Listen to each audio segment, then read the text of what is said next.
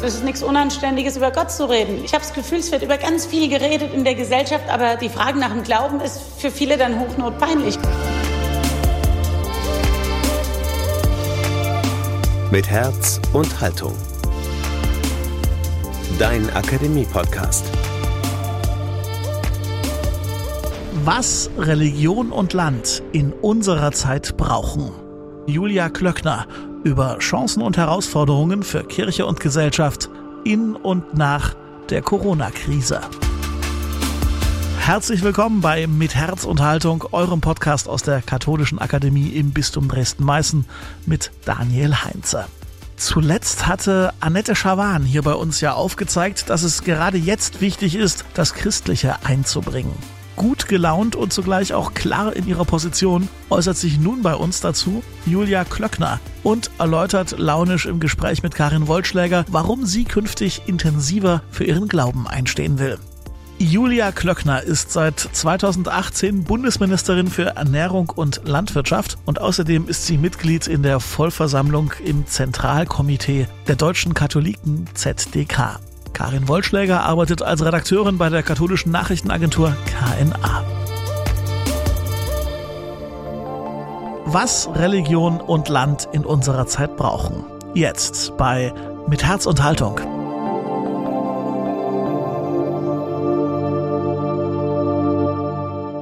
Frau Ministerin, inzwischen sind wir wohl alle etwas pandemiemüde.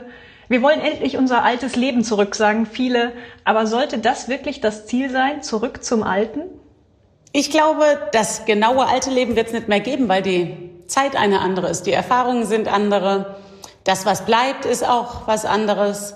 Leider haben viele auch Verluste erfahren müssen es wird nicht mehr das alte Leben sein. Also was ist sehr individuell. Vielleicht ist es für den einen oder anderen einfacher, in den Alltag, den man kannte, wieder reinzukommen.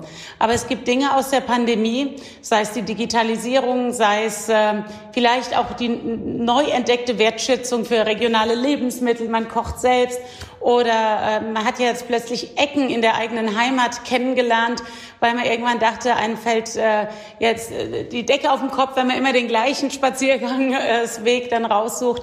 Also ich glaube, das alte Leben wird es nicht mehr geben. Äh, es fließt auch nicht immer der gleiche Fluss an der gleichen Stelle vorbei, aber es wird einen neuen Alltag geben, der schon was mit dem zu tun hat, was wir vorher hatten, aber mit anderen Erfahrungen. In der Corona-Krise wurden ja plötzlich auch Themen aus Ihrem Ministerin-Ressort virulent, Frau Klöckner. Die Produktionsbedingungen in der Fleischindustrie etwa. Warum musste erst eine Pandemie her, um auf diese gravierenden Missstände aufmerksam zu machen? Na, es war ja eher die Frage nach den Arbeitsbedingungen. Also mehr im Ressort dann äh, vom Kollegen ähm, aus dem Bundesarbeitsministerium. Und in der Fleischproduktion ist es so, dass man bei kalten Temperaturen arbeitet, klar. Und dass man auch äh, in einer Reihe auch arbeitet. Das heißt, da hat nicht jeder sein Büro, sondern man ist nah beieinander. Also das, was dort passiert ist, ist im Übrigen auch in anderen Branchen passiert, wenn jemand einen Infekt hat oder wenn jemand äh, wirklich das Virus in sich trägt, das nicht merkt und zur Arbeit geht und es eine Anlage gibt, also kein, kein Frischluftaustausch, sondern auch noch diese Luft zirkuliert wird, dann ist das ein hohes Problem im Übrigen. Große Sorge auch bei denjenigen, die in den Groß, Großhallen und Märkten gearbeitet haben, wo es auch kalt ist, wo auch die Luft zirkuliert. Das war der Punkt. Und dann, glaube ich, ging aber der Fokus auf, dass man andere Themen, dass man andere Ecken noch ausgeleuchtet hat. Also ähm, gerade dann, wenn Sie große Betriebe haben und einer krank ist und sich das ausbreitet, dann haben Sie gleich ein anderes Geschehen, als wenn Sie zehn Mitarbeiter haben. Und ich denke, das ist es gewesen. Und dann kommen eben noch andere Themen, die eine Rolle spielen, die vielleicht vorher im vorherigen Alltag ein Thema waren, aber nicht so zum Zuge kamen. Die wurden jetzt anders betrachtet. Hier in der Akademie gibt es auch eine Reihe zum Thema Wasser. Bisher kann in Deutschland ja die landwirtschaftliche Bewässerung weitgehend durch die Niederschläge gedeckt werden. Durch den Klimawandel wird sich das aber auch vermutlich hier schon mittelfristig ändern. Wo wird sich die Landwirtschaft hinentwickeln? Die Landwirtschaft wird sich sehr verändern. Sie hat sich schon immer im Laufe der Jahrzehnte entwickelt, aber jetzt merken wir mit einem richtigen Schub, dass Landwirtschaft sich dem Klimawandel anpassen muss. Wir hatten drei Dürrejahre. Wir sehen, dass die Erträge zum Teil sehr stark eingebrochen sind. Wir sehen, dass wir ähm, Lebensmittel ja auch importieren. 70 Prozent Obst und Gemüse importieren wir. Aber auf der anderen Seite möchten wir ja regionale Lebensmittel, kleinere, geschlossenere Kreisläufe, soweit es geht.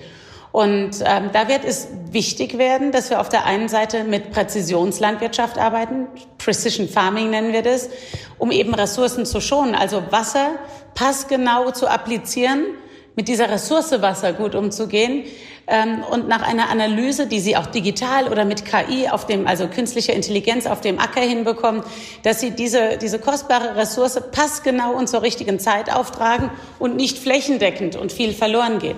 Es geht um neue Pflanzenzüchtungen, die klimaresilient sind. Ähm, ist, äh, die Landwirtschaft wird dahin gehen, dass sie weniger Pflanzenschutzmittel, weniger Düngemittel ähm, einsetzt. Es wird mehr Fruchtfolgen geben. Warum? Weil der Fruchtfolgenwechsel behilflich ist auch beim Humusaufbau Wiederaufbau im Boden und dadurch können wir CO2 besser auch speichern. Also das heißt, Landwirtschaft ist, ähm, trägt zur, zu, zum, zur Emission bei, aber kann auch speichern. Und Landwirtschaft hat ähm, seit 1990 äh, über 20 Prozent Emissionen eingespart. Da sind wir auf einem guten Weg. Aber es geht mit Modernisierung und Innovation und Präzision. Das, was Sie da gerade alles geschildert haben, das würde sich ja wunderbar mit einer grünen Bundeskanzlerin Annalena Baerbock realisieren lassen, oder? Das weiß ich nicht. Also ich habe viele der Grünen, natürlich nie alle, ähm, eher auch mal als skeptisch, äh, skeptisch in, in, in neuen Techniken gesehen, sondern wird eher so die Agrarwende gefordert, also einmal drehen uns zurück. Äh, das ist so ähnlich äh, wie die Frage, die Sie vorhin gestellt haben. Gibt's das alte gestern? Nee, wir müssen ins, ins Morgen schauen. Und ähm, sowas ähm, kann es geben mit äh, einem Unionsbundeskanzler sicher. Aber am Ende haben doch die Wählerinnen und Wähler das Votum und da müssen wir demütig sein, was dann nachher rauskommt nach der Wahl. Ihr Kabinettskollege Bundesgesundheitsminister Jens Spahn hat vor einem Jahr mit Blick auf die Pandemie gesagt, wir werden in ein paar Monaten wahrscheinlich viel einander verzeihen müssen. Was werden wir uns verzeihen müssen, Frau Klöckner? Das Virus vielleicht nicht ernst genommen zu haben?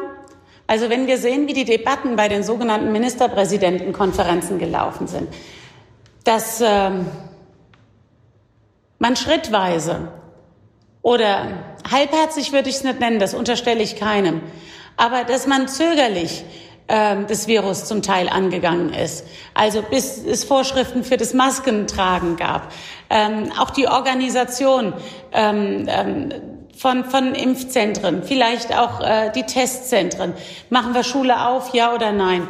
Ich finde, was, also, was sehr schwer trägt und wiegt ist, sind die individuellen Schicksale. Wenn ein Mensch seinen letzten Weg geht, ältere Menschen, für die am Ende der Schutz, der für sie vorgesehen war, in keiner Relation steht zu den letzten Tagen, die sie haben, also in dieser Abwägung. Ähm, was hilft mir, das Sterile, der, der hygienische Abstand, wenn ich nur noch Woche zwei habe und Nähe eigentlich viel wichtiger ist. Und für die, die zurückbleiben, dass sie auch nicht, sagen wir, die letzte Hand oder die Hand noch reichen konnten. Also ich habe im Bekanntenkreis äh, wirklich Freundinnen, die haben ähm, Eltern verabschiedet, aber am Telefon. Was erwarten Sie von einer christlich geprägten Gesellschaft, die es ernst nimmt mit Vergeben und Verzeihen konkret? Erstmal, dass jeder auch auf sich schaut und eingesteht, es gibt Dinge, die kann man nicht perfekt machen, sondern die Erkenntnisse reifen mit der Zeit. Also wir sind begrenzt als Menschen. Wir sind lernfähig, aber zu verzeihen, dass wenn man nachher schlauer ist als vorher, wenn Prognosen, die ja bekanntermaßen in die Zukunft gehen, hinterher wunderbar kommentiert werden können, dann ähm, stellt man Entscheider leicht mal in die eine oder andere Ecke. Aber sich reinzuversetzen, was das heißt in einer Gesellschaft, die, so nehme ich sie wahr, doch ziemlich polarisiert ist in einigen Fragen. Gerade weil man sich nicht sieht und austauschen kann, vieles über das Internet geht. Und das verleitet auch, muss man sagen, zur Polarisierung, auch zu harten Worten und auch zur Blasenbildung. Und da eine Gesellschaft zusammenzubekommen, da wird man es nie allen recht machen äh, können. Und was werden wir uns verzeihen müssen? Ähm, vielleicht ja, von den Schwerpunkten her unterschiedliche Schwerpunkte gelegt zu haben, vielleicht nicht konsequent genug gewesen zu sein, weil wir selber auch Fragezeichen hatten. Ist, ich kenne kein Drehbuch, gell? Wenn ich jetzt noch mal anfangen würde und könnte alle meine Notizen mitnehmen, die ich für meinen Bereich äh, hatte, dann, dann würde man sicherlich ganz anders jetzt auch starten mit dem Wissen, was man heute hat. Man hat ja oft den Eindruck, das Eingeständnis von Schwäche kommt in der Politik nicht gut. Also das politische Geschäft lebt ja zum Teil auch davon, Fehler beim anderen zu suchen und sich zunutze zu machen. Gibt es Ihrer Ansicht nach überhaupt eine politische Kultur des Vergebens und Verzeihens? Das ist eine gute Frage. Die Frage ist, wo? Gibt sie innerparteilich? Gibt sie im Parlament oder in der Regierung? Gibt sie in der Gesellschaft oder gibt sie medial? Und das Verzeihen hat, glaube ich, viel damit zu tun, wie jemand auftritt, wie er das erklärt und wie jemand vielleicht um Verzeihung bittet. Also ob es als Fehler erkannt worden ist und wie ist es, wie Sender und Empfänger es sehen. Ich würde, also pauschal ist es schwierig äh, zu benennen. Ich würde sagen, es ist ähm, eine Typenfrage und eine Personenfrage. Und die Bundeskanzlerin hat um Entschuldigung gebeten und auch alles auf sich gezogen, obwohl es eine gemeinsame Entscheidung ja war, Stichwort die erweiterte Osterruhe. Und mein Eindruck ist gewesen, dadurch, dass sie so klar das gesagt hat, war es irgendwie entwaffnend. In der Corona-Krise wurde ja mehrfach auch die Kritik geäußert, dass die Kirchen sich nicht stärker gesellschaftspolitisch da eingebracht hätten. Zuletzt hier im Podcast ähm, haben ZDF-Chefredakteur Peter Frey sowie ihre Parteikollegin Annette Schawan und Christine Lieberknecht in diese Richtung argumentiert. Wie sehen Sie das? Ja, ich hätte mir von unserer Kirche auch ein bisschen eine stärkere Einmischung in die Grenzsituationen des Lebens gewünscht, so wie wir sie jetzt auch wahrgenommen haben. Klar, Kirchen wurden geschlossen, Abstand musste eingehalten werden.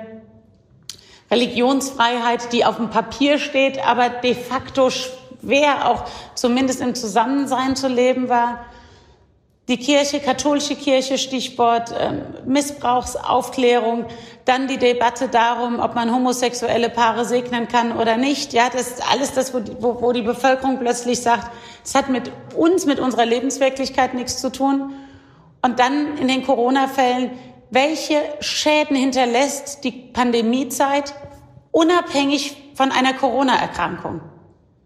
Es gibt auch andere Schäden, die da sind, die bleiben Kinder, ähm, deren Sorge vielleicht nicht erkannt werden, die sogar in schwierigen Lebenssituationen ähm, sind und, und massiv leiden. Ältere Menschen oder diejenigen, die Abschied nehmen müssen. Oder wie hat Kirche das Pflegepersonal angesprochen? Oder wie steht Kirche zu denen, die das Virus leugnen und sich und andere in Gefahr bringen? Also da hätte, also das, das, da wäre viel Raum für stärkere Positionierung gewesen, könnte ich mir vorstellen. Also das Christliche muss wieder mehr in die Gesellschaft eingebracht werden? Ähm, was heißt einbringen? Es braucht Zeugnisgeber, es braucht Menschen, die davon Zeugnis abgeben. Es ist ja nicht so, dass ich jetzt irgendwie eine Ware habe, das Christliche, und ich liefere es an jeder Ecke ab, wo eine Kreuzung ist, sondern ähm, ich brauche Menschen, die darüber reden, aber selbstverständlich reden, die ein, ein, ein nachvollziehbares Verständnis haben, was ist das Christliche.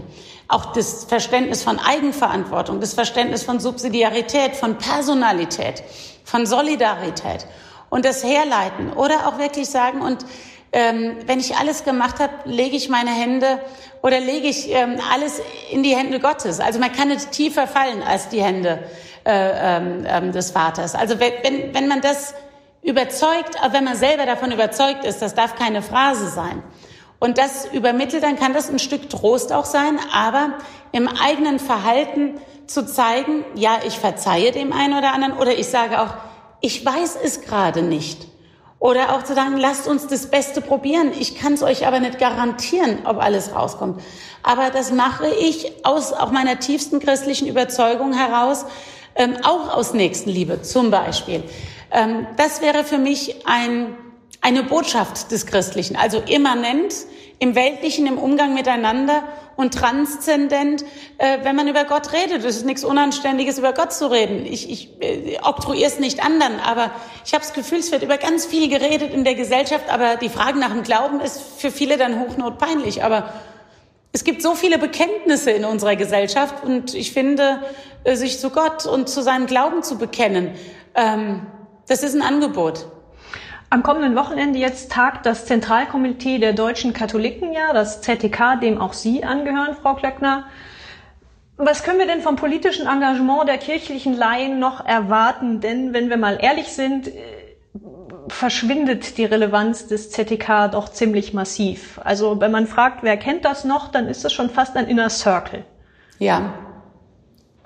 Es hat aber auch ein bisschen was mit der Relevanz der Kirche zu tun in unserer Gesellschaft. Wir haben rund 40 Millionen, glaube ich, wenn ich die richtige Zahl habe, Kirchenmitglieder und oder 45 Millionen und 40 Millionen Nichtkirchenmitglieder stehen dem gegenüber. In der katholischen Kirche 23 Millionen, also wenn das die aktuellen Zahlen sind.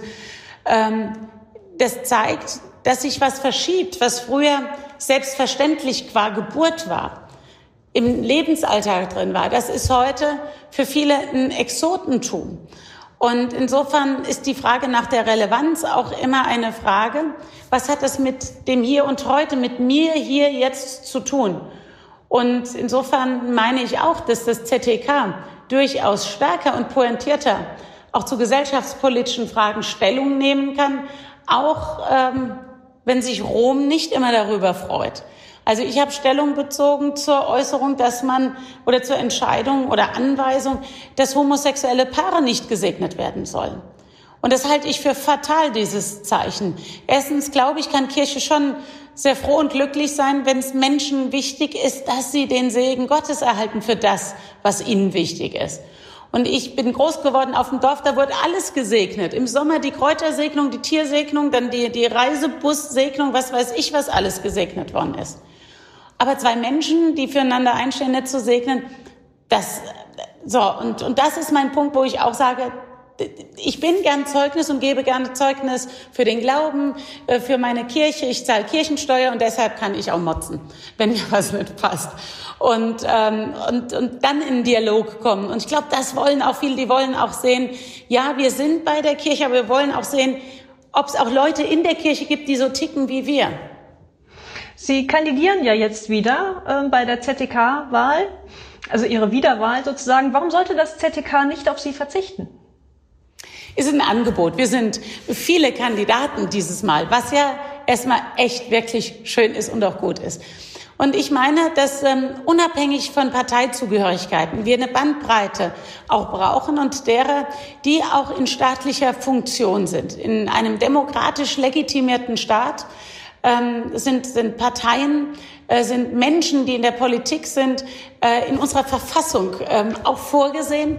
Und dass wir an unserer Stelle, klar, man, man schaut vielleicht auf die Klöckner, wenn es um das Thema Ernährung oder Wald oder sonstiges geht, aber dass ein, eine Ministerin oder ein Politiker mehr ist als nur die Aufgabe, die er oder sie gerade innehat sondern auch eine weitere Dimension, mehrere Dimensionen. Auch ähm, was, was prägt mich, was orientiert, äh, was, was gibt meine Orientierung wieder, was leitet sie äh, zum Beispiel auch, äh, als es um die embryonale Stammzelldiskussion ging, die Pränataldiagnostik, die PID, solche Fragestellungen, dieses Ableiten, Stichwort auch Bewahrung der Schöpfung, das einzubringen und eine Position zu beziehen, die aufgrund der Funktion zumindest wahrgenommen wird. Ob sie geteilt wird, das weiß man nicht.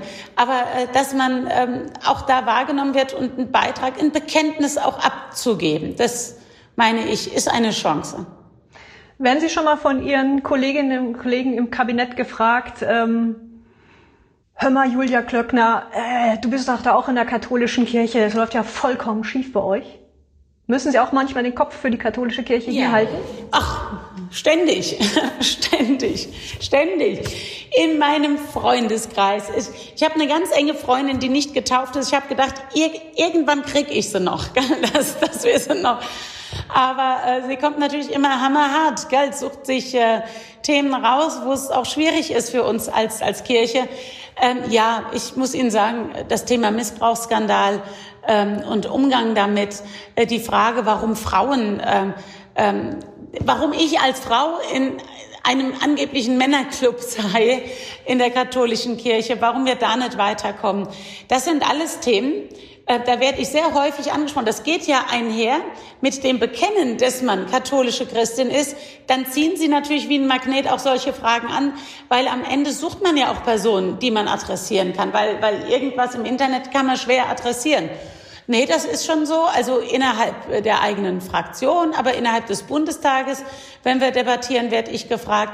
Aber auch, äh, ich hatte auch mit der Kanzlerin übrigens, das ist hochinteressant, mit ihr über das Thema Bewahrung der Schöpfung zu sprechen. Letzte Frage. Macht es Ihnen noch Spaß, katholisch zu sein? Klar. Katholisch ist nichts für Warmduscher, um es kurz zu sagen.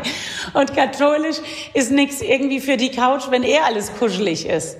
Also ähm, die Entstehung unserer Kirche, die war nicht äh, sehr ähm, kommod, sag ich, also, äh, sondern äh, wenn der Wind bläst. Gell? Und äh, so ist auch, ähm, sagen wir mal, ein politisches Dasein. Politik ist in der heutigen Zeit alles andere als einfach. Ähm, aber ähm, auch wenn der Wind mal von vorne kommt, dass man steht. Und ich glaube, mehr denn je braucht man Menschen, die eben sagen, ähm, ich bin dabei. Und das war so meine Überlegung, kandidiere ich nochmal oder kandidiere ich nicht? Was hätte es für ein, für ein Bild gegeben, wenn Regierungsmitglieder sagen, jetzt ist die Kirche nichts mehr für mich? Also ähm, nee, man muss auch Unpopuläres durchhalten können und das ist ein Prinzip. Und Prinzipien haben Geltung zeit-, stimmungs- und situationsunabhängig. Also ich bin katholisch und ich bleibe katholisch, aber ich mische mich auch ein. Vielen Dank. Danke auch.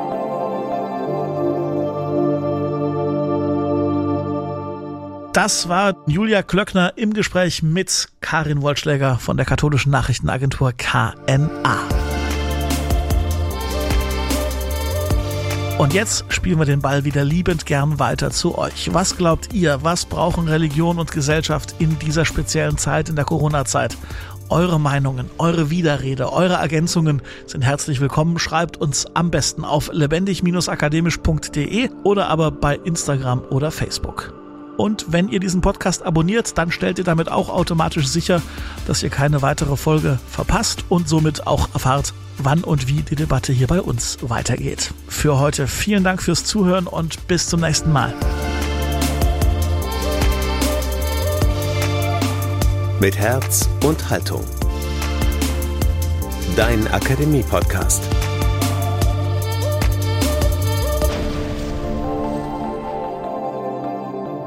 Ein Angebot der Katholischen Akademie im Bistum Dresden-Meißen.